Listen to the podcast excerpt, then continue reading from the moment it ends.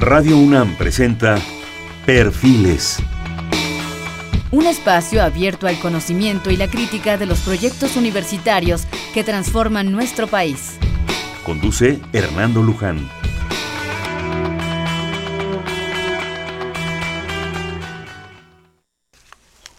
¿Qué tal? ¿Cómo están? Buenas noches. Estamos nuevamente en Perfiles.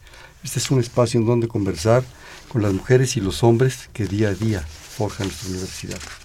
En esta ocasión vamos a hacer un programa con dos investigadoras del Centro de Investigaciones Interdisciplinarias en Ciencias y Humanidades, conocido en la universidad como el SEICH. Para ello está con nosotros la maestra María Aide García Bravo. Ella forma parte del personal académico del Centro de Investigaciones Interdisciplinarias en Ciencias y Humanidades de la UNAM, licenciada en Ciencias de la Comunicación por la Universidad Autónoma de San Luis Potosí, con dos maestrías, una en antropología por la Escuela Nacional de Antropología e Historia. En la tesis correspondiente analizó bajo la dirección de Rolando García la noción de ciencia de Pierre Bourdieu y las prácticas científicas. La segunda maestría la obtuvo en junio del 2010 en el máster Erasmus Mundus, Historia y Patrimonio, coordinado por la Sorbona, París I, con una tesis sobre historia Real de 14 y la propuesta de recuperación y valorización del patrimonio minero en ese sitio. La maestra García Bravo tiene varias publicaciones sobre las organizaciones civiles en San Luis Potosí, la ciencia y el campo científico, el desarrollo de las ciencias antropológicas y además colaboró con el doctor Daniel Cassés en la traducción y publicación de una serie de libros sobre François Poulain de Labarré, autor francés del siglo XVII. También ha impartido las materias de Historia Mundial I y de Metodología II en la Facultad de Ciencias Políticas y Sociales de la UNAM. Ha coordinado el Diplomado en Investigación Interdisciplinaria del SEICH, el cual también es docente, imparte la sesión de Filosofía e Historia de la Ciencia para la Investigación Interdisciplinaria y la Perspectiva de Edgar Morán. Actualmente desarrolla una tesis de doctorado en Filosofía e Historia de la Ciencia en la UNAM, Cráneos y Racialidad, el, el, discurso epistemológico de la antropología entre México y Francia en la segunda mitad del siglo XIX. Aide, bienvenida. Buenas noches. Buenas noches, muchas gracias por la invitación. También se encuentra con nosotros la doctora Jael López Guerrero, es antropóloga, feminista, investigadora, adscrita al programa de investigación feminista del Centro de Investigaciones Interdisciplinarias en Ciencias y Humanidades de la UNAM, doctora en antropología por la Facultad de Filosofía y Letras de la UNAM, maestra en antropología social por el Centro de Investigaciones y Estudios Superiores en Antropología Social, licenciada en Etnología por la Escuela Nacional de Antropología e Historia. Sus líneas de investigación son ciudades seguras para las mujeres, mujeres jóvenes, condiciones de género, etnicidad y relaciones intergeneracionales. En términos de docencia, es coordinadora académica del Diplomado en Línea, Introducción a la Teoría e Investigación Feminista del SEICH. muchísimas gracias que viniste, buenas noches. buenas noches, muchas gracias por la invitación también. Pues tenemos dos temas interesantes por delante. Bueno, tres diría yo, si me permiten, porque el SEICH creo que es el, el tema fundamental y esencial. Yo empezaría por ahí. Empecemos por el principio, como debe ser siempre, ¿no? ¿Qué es el SEICH? Que es un centro de interdisciplina, de humanidades y ciencias en la universidad. Y aquí vemos un poco reflejada la diversidad de esto. Yo quisiera que cada una nos ofreciera su versión de qué es, de qué es el SEICH, así que Jael Basmano. Eh, bueno, el, el, Centro de Investigaciones Interdisciplinarias en Ciencias y Humanidades eh, eh, surge por tratando de en enero de, mil, de 1986 eh, y, e integra a una serie de investigadores y de investigadoras que intentan trabajar ¿no? el tema de la interdisciplina en la Universidad Nacional eh, porque a, a, nivel mundial está surgiendo una nueva forma de hacer investigación, de hacer ciencia, y bueno, la universidad no podía quedarse atrás. Y bueno, Aida tiene un poco más de información acerca de sus orígenes. ¿El año lo puede repetir, por favor? Eh, en 1986 surge. Sí, eh, el centro es fundado, como ya lo dijo Jael, en enero del 86 por Pablo González Casanova. Entonces, en este enero estamos por cumplir nuestros 30 años. Eh, considero además que el centro es un lugar muy activo y que tiene una tradición de pensamiento crítico muy importante creo que nos, eso nos ha caracterizado, digamos, desde la fundación con don Pablo y después con la dirección de Daniel Casés y ahora con la dirección de Norma Blasquez. Eh, el centro tenido transformaciones también en su tamaño y ahora, por ejemplo, tenemos 50 investigadores, 29 investigadoras, 29 eh, personal técnico académico y es un centro muy activo que genera muchas publicaciones de varios niveles, también videos, por ejemplo, y eh, que tiene una participación en varios eh, posgrados y en varias facultades. Entonces, sí consideramos que somos como un centro particular que ha generado muchas expectativas, eh, algunas veces polémicas, pero eh, y que tiene muchas actividades, eh, eventos, seminarios, cursos, talleres y en este caso también estos dos diplomados están insertos en una en un área más amplia de docencia donde hay algunos otros diplomados, pero ahora nos toca hablar de ellos, de los que coordinamos o co-coordinamos. Sí. ¿Por qué polémicos? Ah, pues porque muchas veces eh, considero que ha sido un rasgo del CEICH presentar eh, mm, visiones diversas y distintas, algunas veces contrapuestas respecto a una temática. Y considero que los temas que se tratan ahí, que tratamos, uno de ellos es la interdisciplina, es por sí misma una, un, área polémica eh, y también, por ejemplo, la, la, crisis medioambiental, algunas problemáticas, migraciones, son tan amplios y tan profundos, en fin, los temas que se tratan, que convocan a esta polémica, a esta discusión, no solo teórico-conceptual, metodológica, sino también de posicionamiento político. ¿no? Entonces, eh, eh, esto se ve...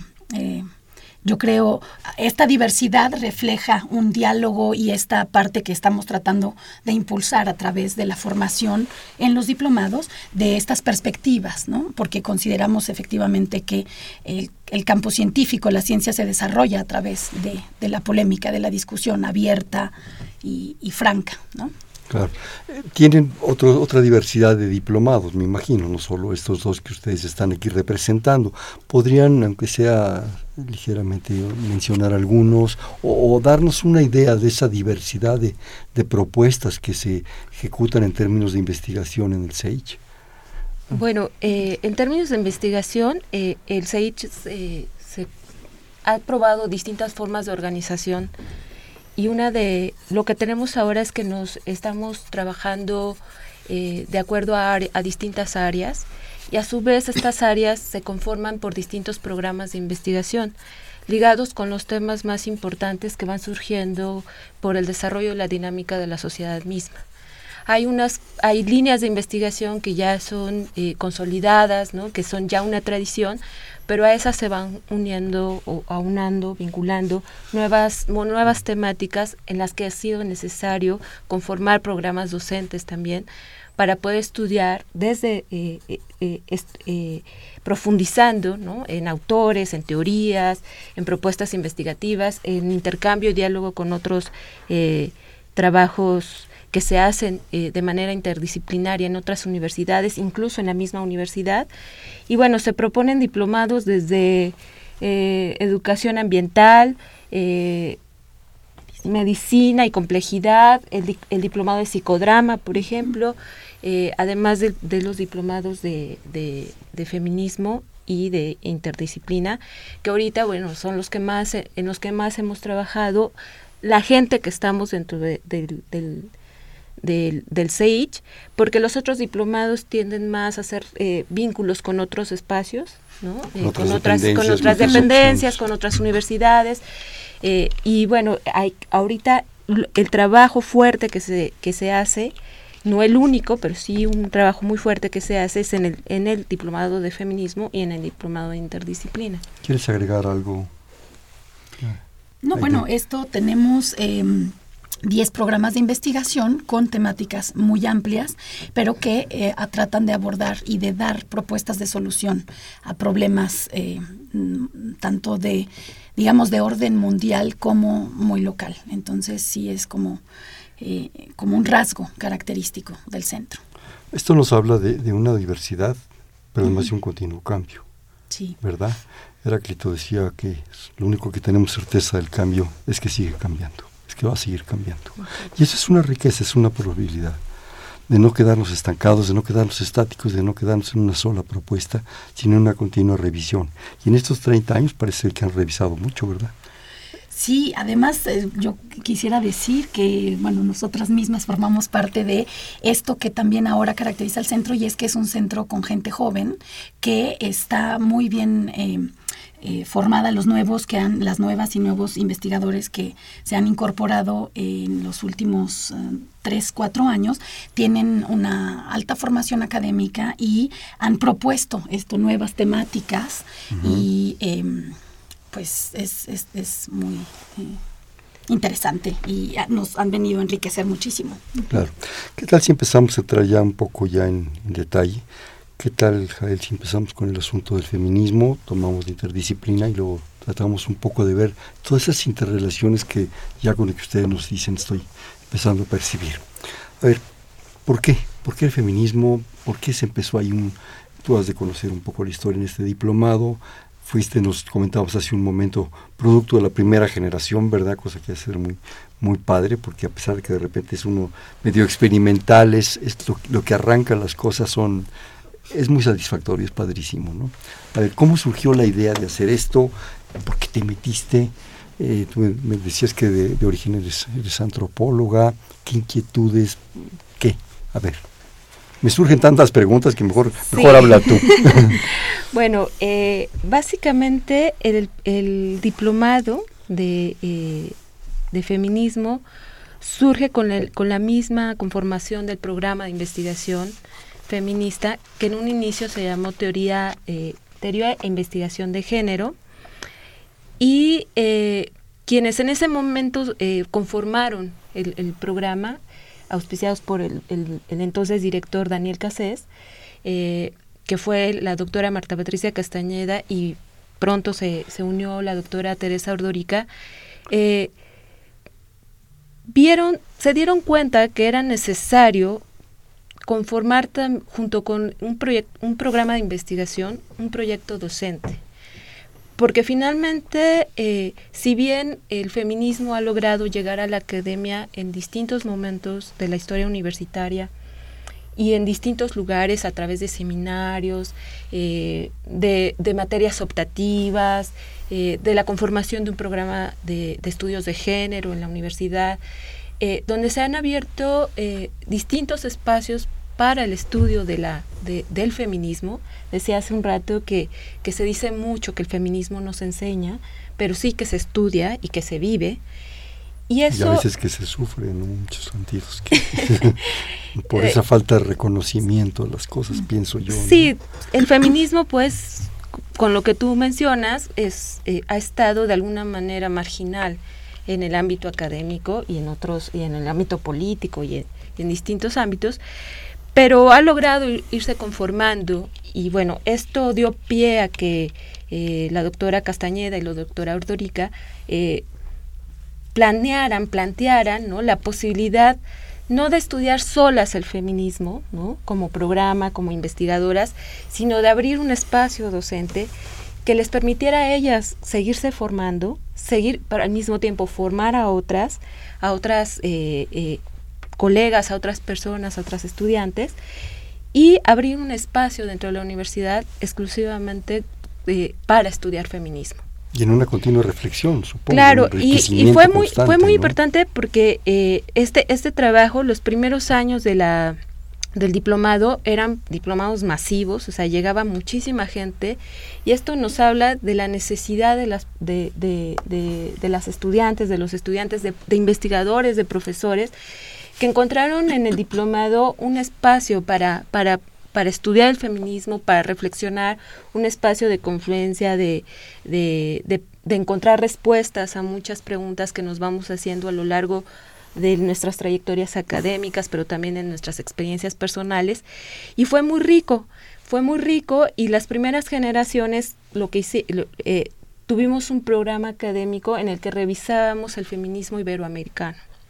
Solamente iberoamericano. Sí, eh, traíamos a, colegas, ¿no? A, grandes feministas de, España y de otros lados de América Latina, y eso nos llevó también a, empezar a pensar sobre todo qué estaba sucediendo en América Latina con el feminismo, qué se estaba estudiando, qué se estaba trabajando, qué, eh, prácticas políticas había por, por, el movimiento feminista.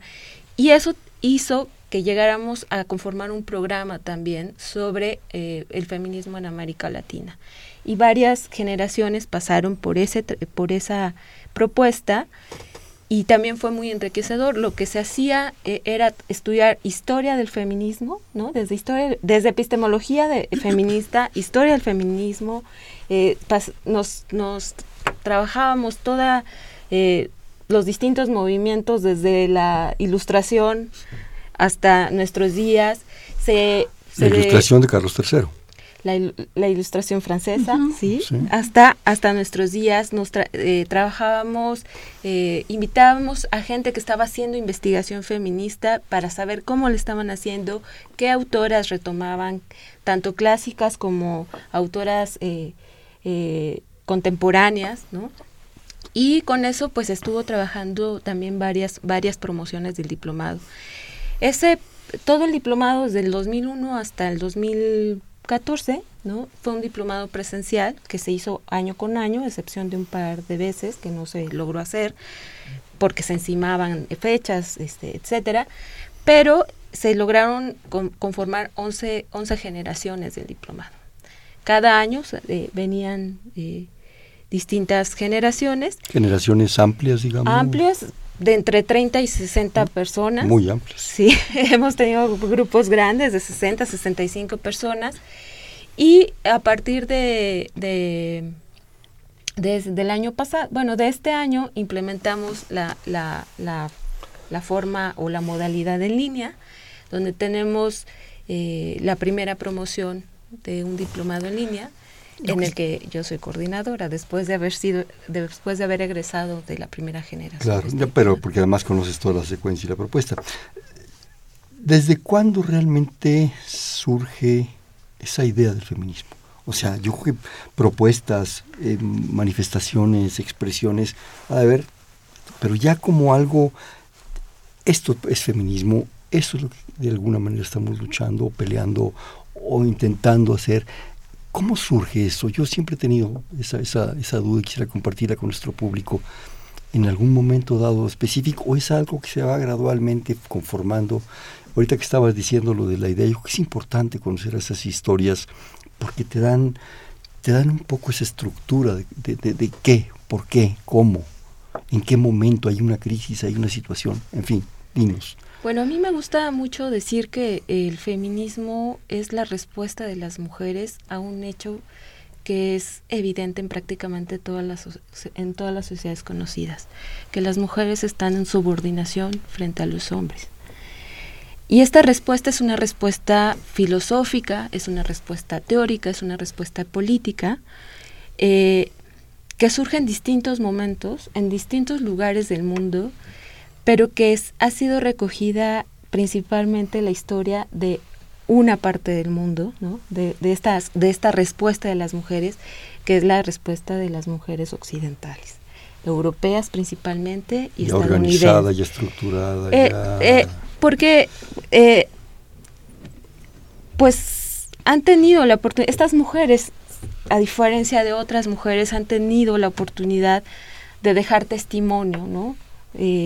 Porque han sido mujeres letradas eh, que, pueden dejar testimonio escrito de sus, pensamientos, de sus demandas, eh, sobre eh, esta, este hecho de que las mujeres estamos en subordinación en prácticamente todas las sociedades conocidas. En distintos grados, no, no siempre, no todas vivimos el mismo tipo de subordinación, porque las mujeres todas somos diversas, tanto en el tiempo como en el espacio. Pero entonces, tomando en cuenta esto de que son las eh, mujeres de Occidente las que han podido dejar más huella, ¿no? En textos escritos, eh, de cuáles han sido sus principales vindicaciones, sus demandas, sus propuestas políticas, sus propuestas filosóficas de cómo cambiar esta situación ¿no? de las mujeres, esta situación, esta condición de subordinación.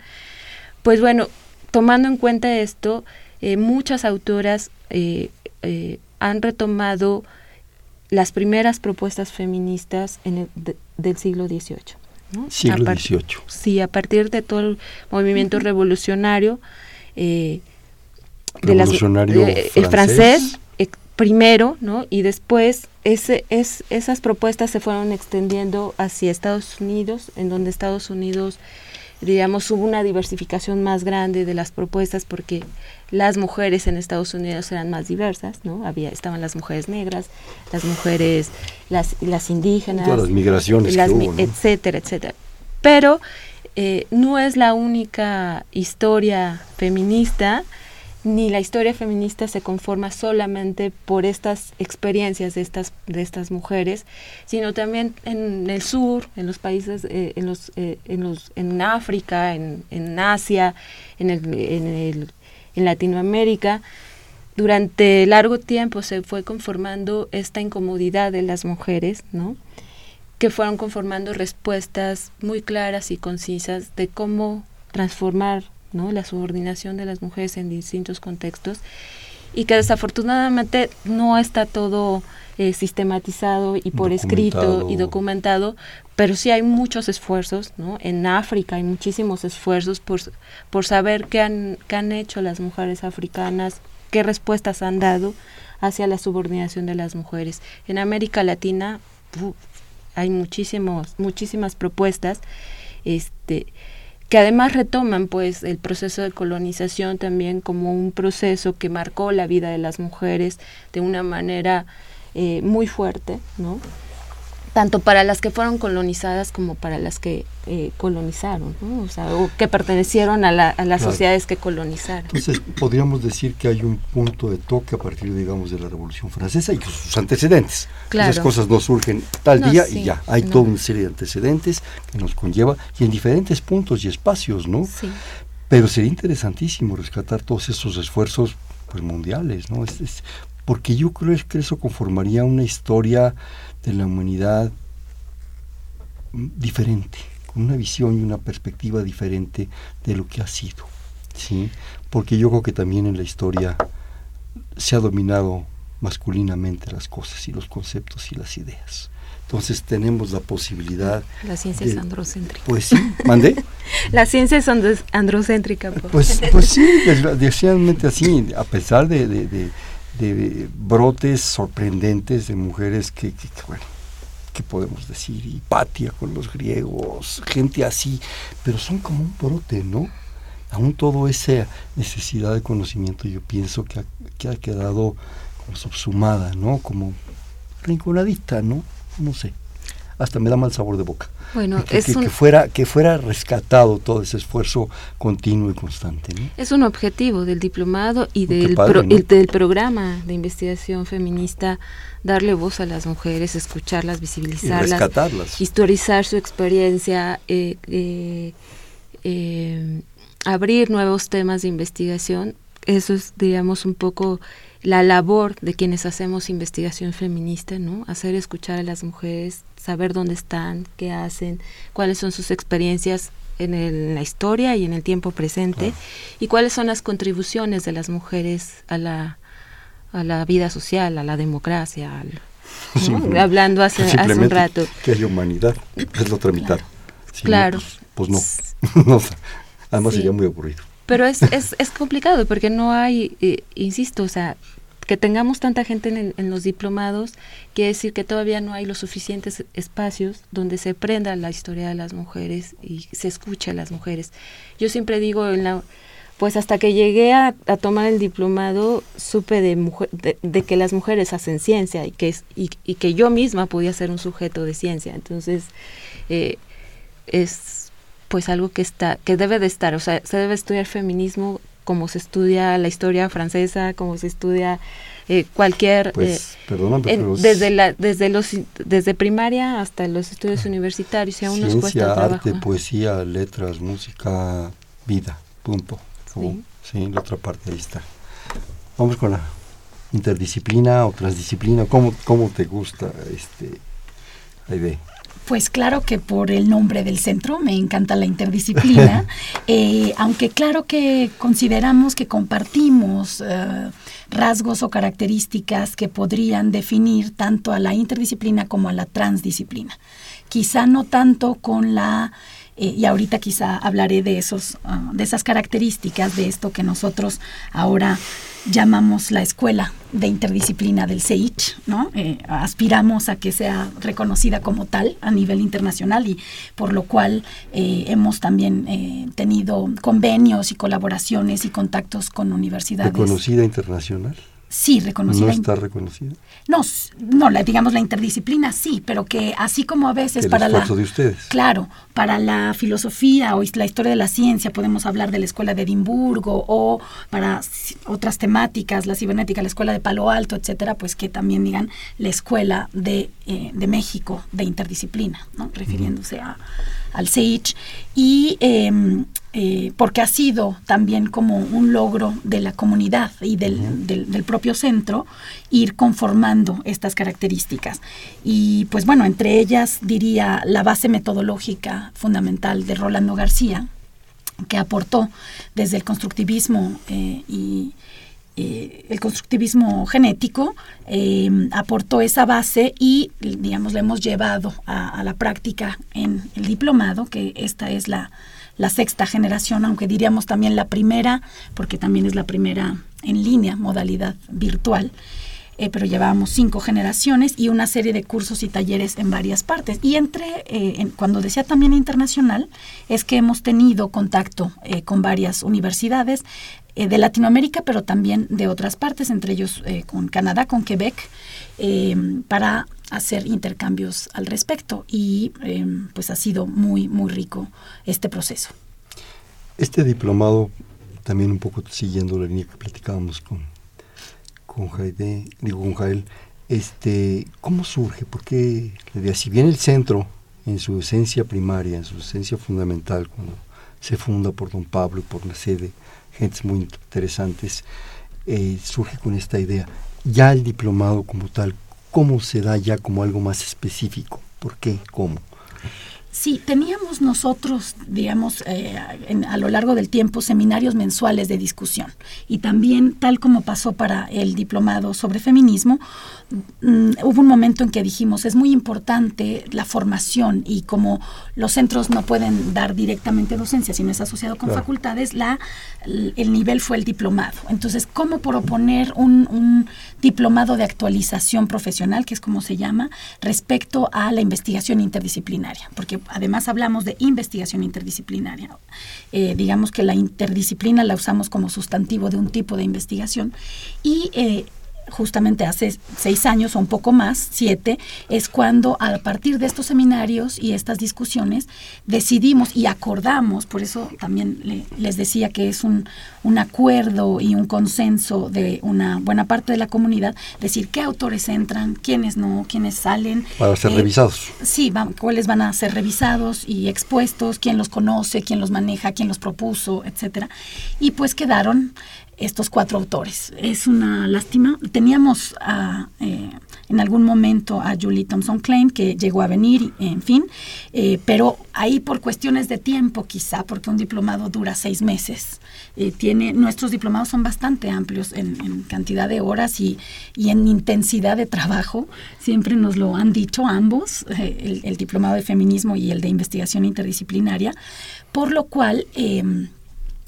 pues nos quedamos con estos cuatro autores ¿Quiénes? y decidimos, es eh, Zizek, Slavoj Zizek, eh, y después Edgar Morán, vamos como de lo general a lo particular, después Pablo González Casanova, porque ha trabajado muchísimo al respecto, no solo por ser el fundador, sino ha generado una gran cantidad de libros y artículos, y eh, Rolando García, porque a partir de la metodología propuesta fundamentada en una epistemología genético-constructivista, se lleva a cabo una metodología. Entonces, estos autores además nos dan como conceptos clave a la hora del trabajo, ¿no? Si hay ahí como, no se podría decir de manera muy general, aunque son varios colegas eh, quienes eh, son los docentes de, de varios de estos autores, es eh, Zizek hace como un análisis psicoanalítico del, del capitalismo en el estado actual, con su muy particular estilo ácido y agudo.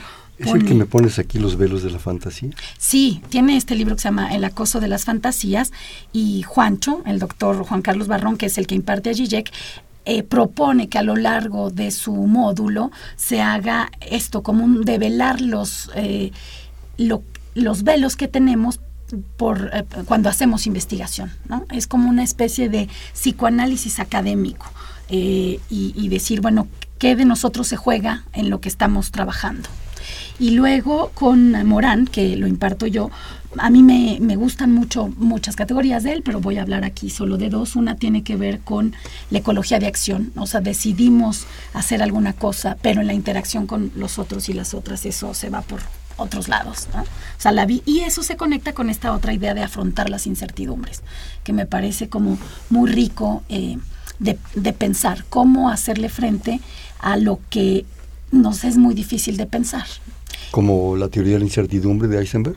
O por ahí va. Eh, digamos, tiene eh, Morán, siendo un pensador bastante amplio, omnívoro, como diría el cultural, por supuesto que tiene una base también en, en la física, en la cibernética, pero sí le da esta característica, y por eso lo conecto con lo de la ecología de acción, de que los seres humanos tenemos esta capacidad de cambio muy rápido. Y, y también de adaptación, pero muchas veces somos eh, de alguna manera disciplinados a seguir ciertos caminos ya establecidos y por eso él como que nos invita a decir... ¿Por qué esos caminos? ¿Por miedo? ¿Por certidumbre? ¿Por comodidad? ¿Por qué? Pues sí, hay, digamos, eso lo que es lo que llamaríamos la reproducción de lo social, ¿no? Es, son una serie de hábitos, de costumbres, entre ellos los que tienen que ver con las relaciones de, de género o entre los, los géneros, ¿no?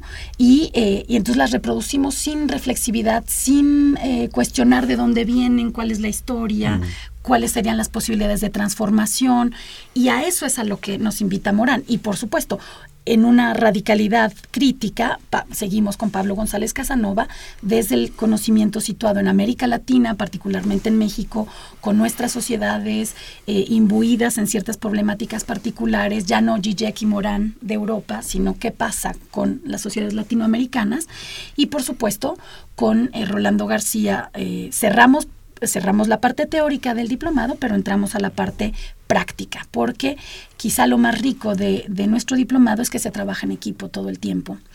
Y ahí ha sido todo un reto. Nosotros decimos muchas veces que una de las categorías que tendríamos que trabajar muchísimo es el descentramiento, porque cómo salir de nuestra, primero de nuestro egocentrismo y después también de nuestro disciplinocentrismo, ¿no? porque decimos la disciplina que yo estudié es eh, pues la más conveniente y es la que conozco, en fin, pero poner a dialogar eh, perspectivas disciplinarias a la hora de pensar un problema como sistema complejo y configurarlo entre todos como problema, porque eh, decir, nombrar el problema y caracterizarlo es una parte muy complicada. A veces decimos, teniendo eso se tiene ya casi la mitad de la investigación. ¿Qué aportación hace don Pablo? Yo consideraría que, eh, primero, por supuesto... Don Pablo es don Pablo, ¿verdad? pero, pero... Sí, yo consideraría ahí también quien lo imparte es eh, un colega, José Gandarilla. Em, eh, don Pablo, para mí sería una crítica mucho más radical al capitalismo, al imperialismo y a las formas que, esta, que estas dos eh, etapas en las que estamos reproducen también en el mundo académico. ¿no? su libro de las nuevas ciencias y las humanidades, de la academia a la política, es el subtítulo de ese libro, es justamente este análisis de cómo eh, las relaciones de explotación, de subordinación a varios niveles que padecemos en nuestras sociedades pueden ser transformadas echando mano y herramienta de los nuevos conceptos generados en las llamadas nuevas ciencias e humanidades, haciendo una crítica de ciertas formas en que éstas han sido utilizadas, porque esas ciencias y humanidades también, esas nuevas ciencias y humanidades también son usadas para seguir y reproducir la explotación. Entonces, ¿cómo utilizarlas, tomarlas, eh, hacerles la crítica, reflexionar sobre ellas y también a partir de ellas modificar eh, las, las, condiciones imperantes. ¿Me permiten hacer un corte? Sí, Estamos tan encarrerados que hasta se me pasó el tiempo, pero sí, estoy muy, muy contento con este asunto. Estamos en Perfiles, un espacio en donde conversar con las mujeres y los hombres que día a día forjan nuestra universidad. Estamos platicando con la maestra Jaide García Bravo y la doctora Jaide López Guerrero ambas investigadoras del Centro de Investigaciones Interdisciplinarias en Ciencias y Humanidades, el CEICH. Estamos en el 5536 8989, le repito, 5536 8989.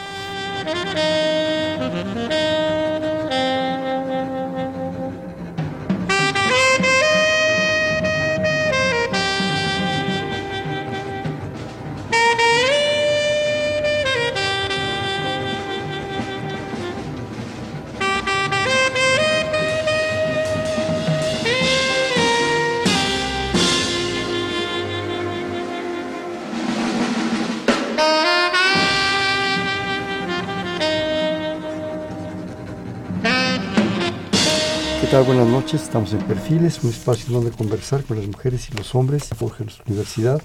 Estamos platicando, les comentábamos en el 55 36 89 89 con la maestra María Jaide García Bravo y la doctora Jael López Guerrero del Centro de Investigaciones Interdisciplinarias en Ciencias y Humanidades. Bueno, antes de, continuar, la señora Servín nos habla desde la colonia San Rafael. Felicidades a las eminencias que acompañan al programa. Bueno, dice que a mí, pero yo no me importo. Ustedes son las, importantes. Ahí, se los dejo como recuerdo.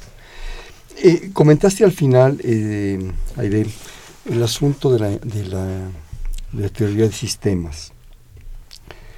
Alguna vez nos atrevimos a estudiar a Berta Lanfi y a ver a toda esa serie de gentes, pero bueno, es un atrevimiento, ¿verdad? Platícanos, ¿cómo, cómo se aplica? Porque yo creo que ahí hay un, un aspecto muy interesante que se ha tratado de interpretar con modelos, con modelos teóricos, en fin. Aunque alguna vez creo que Werner o, el mismo Eisenberg decía que este asunto de los modelos es como el helado napolitano. O sea.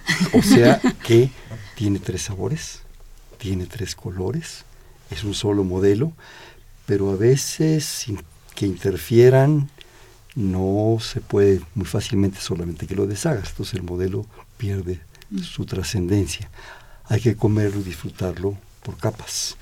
No lo sé.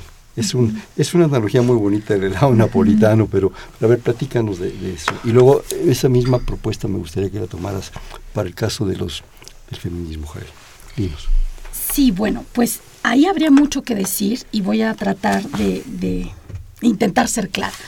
Por una parte, eh, por supuesto que Rolando era físico y físico meteorólogo. Meteorólogo, ¿verdad? Sí. Entonces se había formado justamente a partir de eh, las ideas de, la, de, teorías de sistemas, en, algún sentido, y había leído muchísimo a Norbert Wiener, a Berta Lanfi, a René Tom, eh, y, y a estos que propusieron modelos matemáticos ligados a los sistemas complejos. Sin embargo, y de ahí viene, me gustaría contar la anécdota que Rolando contaba de la experiencia de cómo llegó él a reformular esas ideas a partir de su encuentro con Piaget en Ginebra. Porque eh, él es eh, llamado a estar en, Ginebra para hacer em, un estudio en África por una hambruna que se vino muy grande derivada supuestamente, ponemos entre comillas, de eh, la escasez de agua, de una sequía muy grande. Entonces es enviado como físico meteorólogo a estudiarla. Y él conforma, y a partir de ahí es que comienza a reflexionar sobre esta idea de, eh, la metodología de, sistemas complejos para abordar los sistemas eh, sociales y medioambientales. Entonces va a África con un equipo grande, pero de antropólogos, sociólogos, Em, algún otro meteorólogo, hidrólogos, en fin.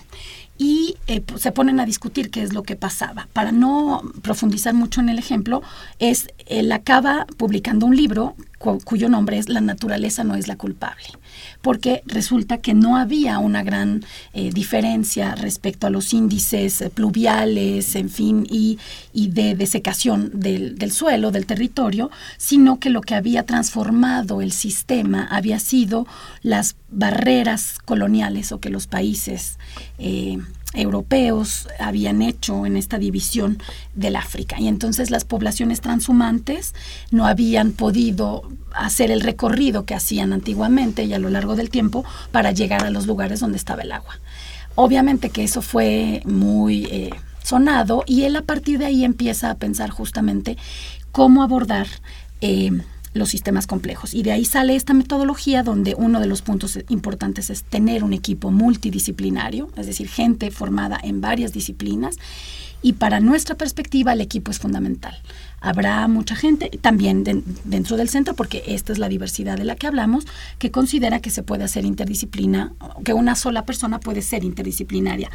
Eh, nosotros consideramos que dada la complejidad del conocimiento y el avance del conocimiento actual, especialización, en fin, aunque echamos mano casi todos y todas de, disciplinas diversas, eso no podría necesariamente ser llamado interdisciplina.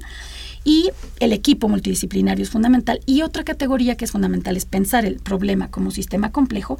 Y una más es tener un marco epistémico común. ¿Qué significa esto? Es compartir los valores de la investigación, que siempre es la parte que se dice muy fácil, pero es bastante complicada. Una visión que los una que los unifique a todos. Claro. Y yo creo que también es importante con esto que nos estás que nos estás ofreciendo de información eh, que, esa, que esa interdisciplina se dé no solo en una concepción propia, sino en el logro de un equipo. ¿sí? Porque si tú mismo no estás convencido, profundamente convencido, de esa posibilidad, de esa riqueza, ¿sí? y no logras esa posibilidad de riqueza, estamos fregados. No, definitivamente. Se quedó en un napolitano. Sí, sí, sí. Justo un poco lo que, lo que hemos visto al final de los diplomados es una riqueza muy grande en la presentación de los proyectos, porque obviamente en seis meses lo que se hace es un, un proyecto, el planteamiento de un proyecto, es decir, el proyecto no se lleva a cabo. Otra cosa que me gusta a mí decir es que la interdisciplina es como la buena cocina, requiere tiempo no va a entrar muchas Slow veces. food, como se dice ahora. esas cosas apresuradas, ¿no? ¿verdad? Exacto. Slow science. Sí. Y requiere tiempo porque la discusión y eh, el ponerse de acuerdo, el ir construyendo el sistema, modelándolo por aproximaciones sucesivas, no resulta evidente. Entonces, lograr este diálogo al final es muy, muy rico porque presentan cosas realmente extraordinarias, nuevas categorías, porque es gente, esa es otra, en, tanto en el diplomado de feminismo, pero también, sobre todo en el de interdisciplina, tenemos gente de todas las disciplinas, de todas las áreas del conocimiento. Muy rico con unas formaciones, este, nos llegan desde chicos y chicas que han terminado la licenciatura en todas las áreas del conocimiento, pero también gente que tiene una gran formación. Muchas veces, alguna vez llegó a una investigadora que yo leía mucho en comunicación y dije, pero ¿cómo yo voy a dar alguna clase a esta investigadora? Porque eh, tienen muy alto nivel. Y entonces esta discusión entre gente joven, gente muy preparada, en fin, da unos resultados muy interesantes a la hora de presentar los proyectos, porque lo que intentamos es ir un poquito más allá, ya no discutir tanto esto que a veces ya tenemos pensado de teorías y categorías, sino cómo eso se puede aplicar para resolver o impulsar que algo se resuelva en, la realidad. Y eso ha sido muy interesante. Pero sobre todo también una actitud, ¿no? Una actitud de, de, de, cero egoísmos, cero esas cosas. Es, es, somos un todo, así hay que funcionar, ¿no? En todos los casos. En respecto a la interdisciplina, eh, ¿cómo, ¿cómo se aplica la cuestión del otro diplomado, del, de feminismo que estábamos platicando, Jael? Eh, también dentro del programa de investigación feminista nos preguntamos muchas veces en nuestros seminarios colectivos y de reflexión, eh, es una pregunta que nos hacemos, pero que, que puede resultar muy fácil de responder y al mismo tiempo muy complicada, que es eh, la... ¿Por qué es, eh, hacer un programa de investigación feminista en un centro de investigaciones interdisciplinarias? Hablaba yo al principio de que la subordinación de las mujeres es un tema que está en muchos momentos de la historia y en muchos contextos eh, sociales, geográficos. Sin embargo, no es fácil de responder del por qué y tampoco del porqué de la subordinación de las mujeres, aunque ha habido muchos intentos desde la ciencia convencional de responder del porqué de la subordinación de las mujeres. Regularmente han sido eh, eh, respuestas lineales, ¿no? Eh, tendenciosas. Claro, y, y, que finalmente justifican la subordinación de las mujeres. Y bueno, lo que hace el feminismo, sobre todo el feminismo en la academia, el, feminismo científico, es proponerse la tarea de dar respuesta a, qué es lo que hace que, las mujeres estén en subordinación en el mundo social. Pero para ello no se, se necesita una mirada eh, que vaya siempre más allá que dude mucho y que haga mucho diálogo con las mismas mujeres, ¿no? Y, con y desde las mujeres que, hacemos ciencia. Entonces, es, es, digamos, una característica del feminismo académico, del feminismo científico, ser interdisciplinario. Y dar respuestas de manera eh, colectiva, de manera dialógica, ¿no? a qué es, del por qué la subordinación de las mujeres. Pero sobre todo es importante eh, dar respuesta a eso porque eh, la propuesta del feminismo es no solamente dar la respuesta del por qué, sino cómo cambiarlo.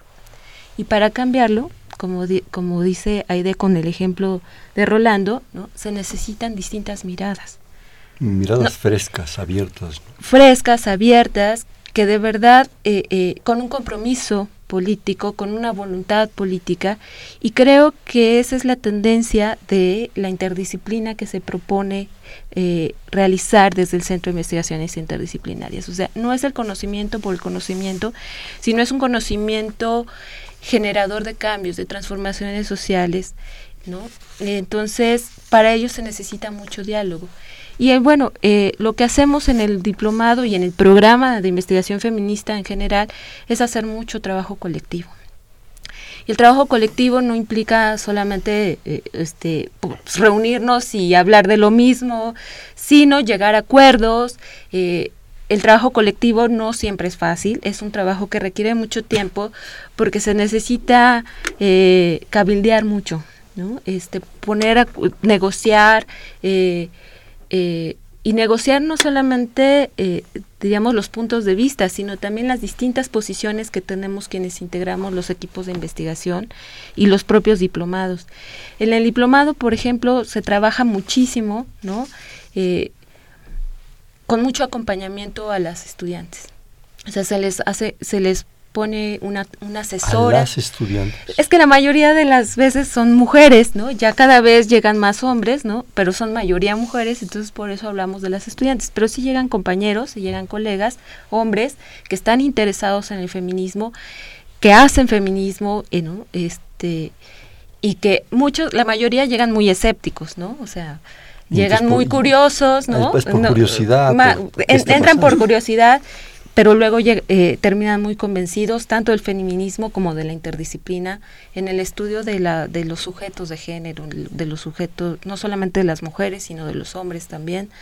Regularmente los hombres tienden a estudiar a otros hombres, ¿no? Desde visiones feministas, este, se atreven poco a, a, estudiar a las mujeres y defender el estudio de las mujeres como, una, como un objeto de investigación este, válido porque la ciencia así, la ciencia es androcéntrica, se construyó androcéntricamente, con, valores y parámetros masculinos, que es muy difícil de romper.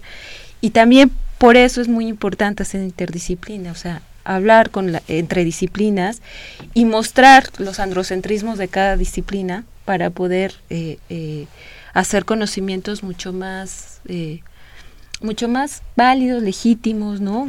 Ricos, ¿no? Este no es que no es que no, nos queramos deshacer de las de toda la ciencia, o sea, los conocimientos científicos sí que han transformado la vida humana, ¿no?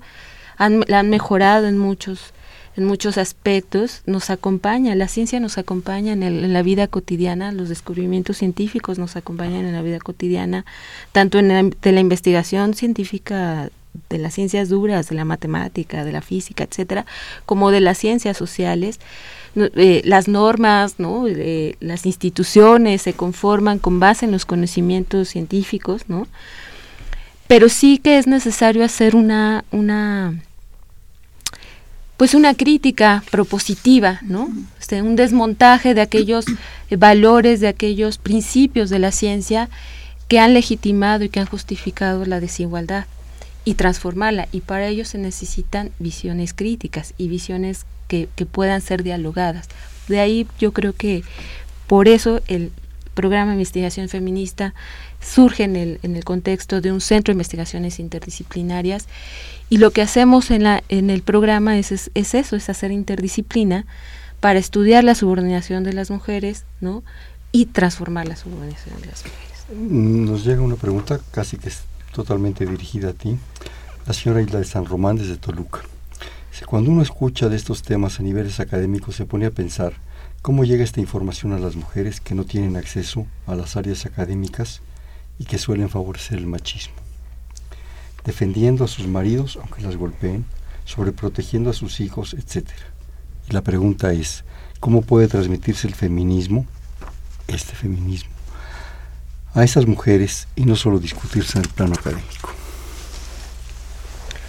Bueno, pues es una tarea que, que, siempre tenemos en mente quienes hacemos el feminismo en, el, eh, en, la, en, las, en, las, instituciones científicas, pero el feminismo también está, está allá afuera, ¿no? O sea, eh, las mujeres, eh, todas, la mayoría, nos damos cuenta, ¿no? A lo mejor no hacemos una conciencia tan fuerte, ¿no? pero quienes estamos afuera nos damos cuenta de que las cosas no están bien, y lo percibimos, ¿no? Y lo vivimos, lo experimentamos el día a día, pero es difícil, ¿no? Transformar una sola persona en el mundo social, se necesita la colectividad. Además son muchos años. Y son muchos siglos, siglos, ¿no? milenios. Entonces, eh, lo digamos, la propuesta feminista es la construcción de una eh, experiencia de las mujeres, ¿no? a partir de la construcción también de un sujeto eh, social, un sujeto histórico, un sujeto político, mujeres. Entonces, claro que nos damos cuenta de manera individual, pero es siempre cuando nos encontramos con las otras, ¿no? que nos que nos simbramos ante esto. Entonces sí hay muchos espacios este, en distintos, no solamente en la academia, fuera de la academia, en los que las mujeres han encontrado espacios para colectivizar su experiencia de subordinación y transformarla. Y eso mismo ha alimentado también al feminismo académico en temas de investigación, en propuestas analíticas, en metodologías, etcétera. Yo me atrevería, perdón, perdón, yo me atrevería, si me permiten decir, que también es muy necesaria una disponibilidad de los hombres el que sea. necesitamos. El que sea. Porque si todo lo, lo, estás concentrando en el feminismo, en las mujeres, para las mujeres, no, no, pero la otra parte ya tiene que involucrarse y convencerse y decidir que lo que es parejo no es chipotudo, porque estamos perdiendo la mitad del mundo intelectual, culturalmente, eh, físicamente, en muchos sentidos. Tiene que involucrarse el hombre también y ser consciente y ser consecuente y, estar en esa disponibilidad de apertura y, de ofrecimiento también de su parte, porque si no, pues qué fregado, ¿no? Digo, pienso, porque... Pero eso no nos toca a las mujeres, les toca a los propios Por eso, pero me refiero, no, no, no lo estoy diciendo desde esta parte, ¿no? Desde esta parte mía. Que si no lo hacemos, estamos, digo, todos esos esfuerzos, precisamente a veces se quedan, como dice la señora San Román, que le agradecemos su participación, en abstracción. Tenemos que estar convencidos todos y entrarle, entrarle parejo porque el horno no está para bollos. Perdón, ¿tú ibas a decir algo? Sí, eh, Jael es muy modesta, pero ella misma ha contribuido a esto que pregunta la señora San Román en el sentido de que sus trabajos han sido también con mujeres indígenas. Entonces, sí hay esta, digamos, camino en el, radio no se vale ser modesto aquí. Entre, eh, de ida y vuelta entre lo que se trabaja académicamente y ella en particular lo ha hecho así con eh, las propuestas que ha llevado y que también ha, de las cuales ha abrevado de este feminismo indígena. Claro, y en un momento dado, pues convencer también a los hombres que, que, que, aquí el mundo es de, todos, y no estamos para mandar con tarugadas. Hemos hablado de diplomados, pero ¿qué se necesita para entrar a esos diplomados? Eso no me lo han dicho. Y ya aquí tengo tres minutos. A ver, vas Jael, vas mano. Uno, estar atentas a las convocatorias. La de feminismo eh, va a estar en octubre, lista. Eh, para inscribirse entre noviembre y diciembre y en febrero comenzar la siguiente promoción. ¿En octubre en dónde? Eh, la Gaceta, eh, en la página del CEICH está es C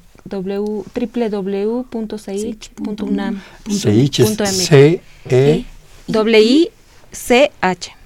C E W I C H y luego qué más? Punto .unam.mx. Punto .unam.mx. ¿Y interdisciplina? Ahí sí, bueno, se requiere... Este es en octubre, el tuyo cuándo es? Nosotros abrimos como en abril, pero porque ahorita estamos justo en... están desfasados. A la mitad, sí, eh, estamos a la mitad de, nuestro, de nuestra sexta promoción, primera ah, virtual. Eh, abre en abril y eh, para empezar en agosto. Eh, se hacen procesos de selección porque tenemos muchísima gente que solicita.